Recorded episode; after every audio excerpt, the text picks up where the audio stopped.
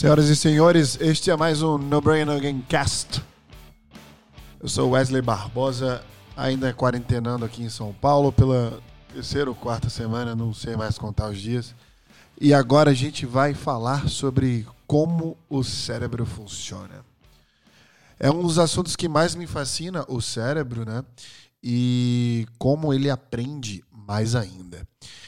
Eu comecei a, a, discutir algumas coisas com algumas pessoas que eram em torno dessa aprendizagem mesmo do cérebro e tudo mais.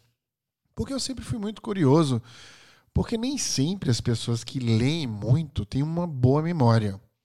Elas lembram muito do que leem e tal, e, e também elas não conseguem praticar aquele conhecimento, né? Porque se é, colocássemos uma teoria aí sobre o que é conhecimento, conhecimento é a prática da informação. Né? Na minha visão, aquele que detém uma informação e coloca aquela informação em prática está transformando aquilo ali em conhecimento. Ou seja, conhecimento é experimento. Né? Você, o grupo de controle, por exemplo, da ciência traz o conhecimento, porque ele pega a informação ali do senso empírico, por exemplo coloca através de grupo de controles e testes ali para adquirir um conhecimento a partir daquela, daquele, daquele processo inteiro. Então agora a gente vai falar sobre um pouco como o cérebro funciona e principalmente como o cérebro aprende. Então eu vou dar um pouco da teoria neurológica e obviamente a prática para que vocês entendam de uma vez por todas por que, que o cérebro de vocês algumas vezes não conseguem guardar não consegue guardar informação. Em um próximo podcast no Don't Brain Again Cast, eu vou falar aqui sobre a memória, né? Como melhorar a memória. Eu que estou me inspirando numa colega que trocou uma ideia comigo esses dias e me trouxe isso à tona. Ué, eu nunca gravei nada sobre especificamente a melhoria da memória. Então, é, provavelmente o próximo No Brain Again Cast será sobre isso. Mas antes de chegarmos na memória, vamos chegar na informação que vai para esta memória, né? Tem uma frase emblemática de um cara chamado Alvin Toffler. Ele fala o seguinte: o analfabeto do século XXI não será aquele que não consegue ler e escrever, mas aquele que não consegue aprender, desaprender e reaprender. Esta pessoa que vos fala aqui acabou de escrever um livro lá em Havana, em Cuba. Quem me acompanha no arroba Wesley Barbosa no Instagram sabe disso.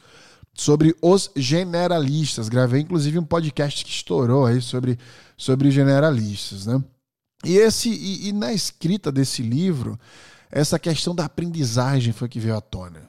Eu, eu, foco muito nisso, como generalista é, na verdade, um especialista em aprender a pessoa tem um cérebro que aprende tanta coisa que se perde em tanta coisa que começa a aprender. Este não é assunto de hoje. O livro vai estar disponível para vocês daqui a um mês, mais ou menos. Atrasou, né? Tudo atrasou, né? Pandemia, vírus, etc. Mas hoje a gente vai aprender um pouco sobre como o cérebro funciona em relação à aprendizagem. Vamos pegar a parte neurológica. Como é que o cérebro está sendo bombardeado o tempo inteiro com informação e como ele lida com isso? Tem receptores sensoriais no cérebro, obviamente, que é bombardeado por essa informação constante. Quando a gente compara gerações, né? Geração mais antiga não tinha acesso à internet, então tinha menos informações, e a geração de agora tem mais informações, então a gente tem crianças que são menos focadas, né? Nascem aí, e aí quando crescem adultos são profissionais com, com pouco foco, são multitarefas, mas não conseguem fazer nada direito. Toda essa problemática aí que falam, que me inspirou a criar é, o livro A Era dos Generalistas, defendendo a, o poder, na verdade, neurológico desse bombardeio de informações, o que o cérebro se transforma, né? Mas vamos lá. Quando a gente analisa a, a, informação contínua que o cérebro recebe, em, principalmente nos sistemas sensoriais especializados, que seriam o quê? Audição, visão, olfato, paladar. É, esses, esses sensores, né, os elementos que causam esses sensores específicos, são os mais vulneráveis à interação à informação. Veja que importante. Que, que, isso quer dizer? Isso quer dizer que quanto mais eu aguço os sensores principais, né, especializados do cérebro, maior a probabilidade de eu guardar uma informação, ou seja, de eu aprender. É por isso que o marketing sensorial é tão importante. É por isso que consumo precisa beber do marketing sensorial. Quando Gustavo Eiffel criou lá, o mesmo criador da Torre Eiffel, e aí o cara que ajudou a criar o Cristo Redentor e a Estátua da Liberdade, pasmem, é o mesmo cara, ele criou a vitrina.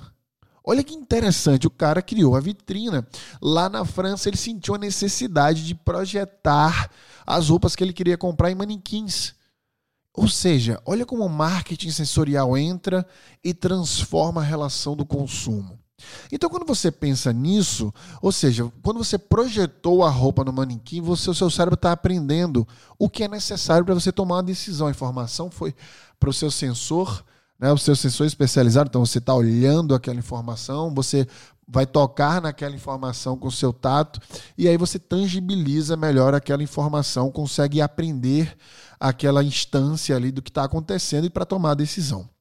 Eu tenho dados para vocês aqui que são dados que vão guiar vocês de fato para ter uma aprendizagem melhor. Você que acha que não tem memória boa, ou você que tem memória boa, mas às vezes se perde falando por que, que eu não lembro disso ou daquilo, ou você que de fato precisa aprender alguma coisa todos os dias para vender algo, para dar conselhos, por exemplo, se você for um assessor financeiro, enfim, você que lida com informação o tempo inteiro eu tenho para você aqui uma estrutura de aprendizagem que não sou eu, não é você, mas é a ciência quem traz. Antes de entrar nela, eu preciso mais uma vez, que eu sempre cito ele, né? O, o meu tio-avô, Charles Darwin, ou Charles Darwin, né? Esse cara traz, veja só que interessante, uma teoria importantíssima na época de Darwin, não existia genética, não existia neurociência, não existia tecnologia suficiente para nada disso. Mas o cara já inventava coisa, brother. O cara já, tria, já criava coisas que não existiam antigamente, mas ele já, já tinha um faro ali para onde a, a, informação e a tecnologia iria trazer a, a ciência no modo geral. E aí esse cara tá numa ilha chamada Galápagos, né, que é uma ilha que fica no Equador, uma ilha maravilhosa aqui do lado do Brasil, todo mundo deveria ir. E aí, nessa ilha, ele escreve a teoria da, da seleção natural. Esse não é um papo para falar sobre isso agora, mas nessa escrita da teoria da seleção natural, eu fui lendo e fui me debruçando sobre outras teorias dele e eu caí em uma super interessante. A teoria do coelho, que ele pega dois coelhos, né? um coelho selvagem e um coelho domesticado. Eu já falo, eu falo isso direto em palestras e lives, etc. Só para setar a expectativa aqui, de fato, de, do processo de aprendizagem que eu vou passar para vocês. E aí, o cara que nem existia neurociência, não existia genética, ele já fala de neuroplasticidade. Para vocês terem ideia, neuroplasticidade foi é, é, descoberta há pouquíssimo tempo.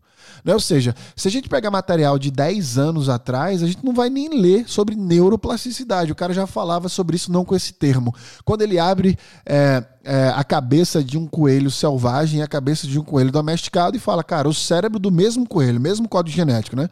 O cérebro da, do coelho domesticado é infinitamente, não infinitamente, mas filosoficamente falando, é infinitamente menor que o cérebro de um coelho selvagem. Por que isso? Porque o coelho selvagem está exposto a informações o tempo inteiro, muito maior que o coelho que está em casa. Por isso que quando alguém viaja, você fala, porra, quem viaja abre a cabeça. É literalmente. Eu não vou falar o que é neuroplasticidade aqui porque não vai dar tempo, mas, cara, literalmente, quem tem mais acesso à informação expande o cérebro fisicamente. Não é só filosoficamente falando, não, é literal mesmo, expande mesmo. Isso chama-se neuroplasticidade. E aí, quando a gente pega esse mecanismo de aprendizagem, pega essa teoria de eh, maravilhosa de Darwin, que se confirmou com a neuroplasticidade, a gente cai nesses itens. Veja só, quando você lê, você aprende apenas 10% do que lê. Quando você ouve, 20%. Ou seja, esse podcast está te ensinando 20%. Vale, você vai guardar 20% dele. Quando você observa uma ação, você aprende 30% dela. Quando você vê e ouve ao mesmo tempo, ou seja, numa aula, prestando atenção, 50%. Ou seja, prestar atenção numa aula é obviamente melhor do que ler um livro depois sobre aquele assunto. Quando você discute, 70%. 70% de aprendizagem, ou seja, assiste uma aula e vai discutir logo depois, 70% daquela aula vai estar no seu cérebro. Quando você executa, 80% do que você está fazendo vai ficar armazenado nas suas memórias neurais. E quando você ensina, 95% do que você ensina fica no teu cérebro. Então minha dica é: Todas as vezes que você ler alguma coisa super interessante, tenta escutar um podcast ou ver um vídeo sobre essa mesma coisa, vai discutir com seus amigos e depois tenta ensinar alguém sobre ela. Isso vai ficar armazenado no seu cérebro de uma forma extremamente poderosa. Se você trabalha com vendas e, quer, e, e não quer perder nenhuma informação daquele dia, Escute a informação, tente ver telejornais para ver aquela informação sendo gesticulada, né? Trabalhando diversas áreas aí, principalmente a área motora do cérebro, por isso que os sentidos sensoriais são importantes, né? Os especializados, como escutar, ver, provar, tocar.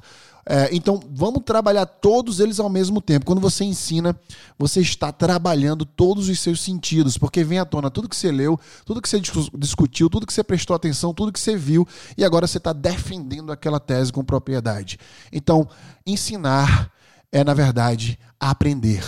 Literalmente. Muito obrigado. Eu sou Wesley e esse foi o No Brain Gamecast.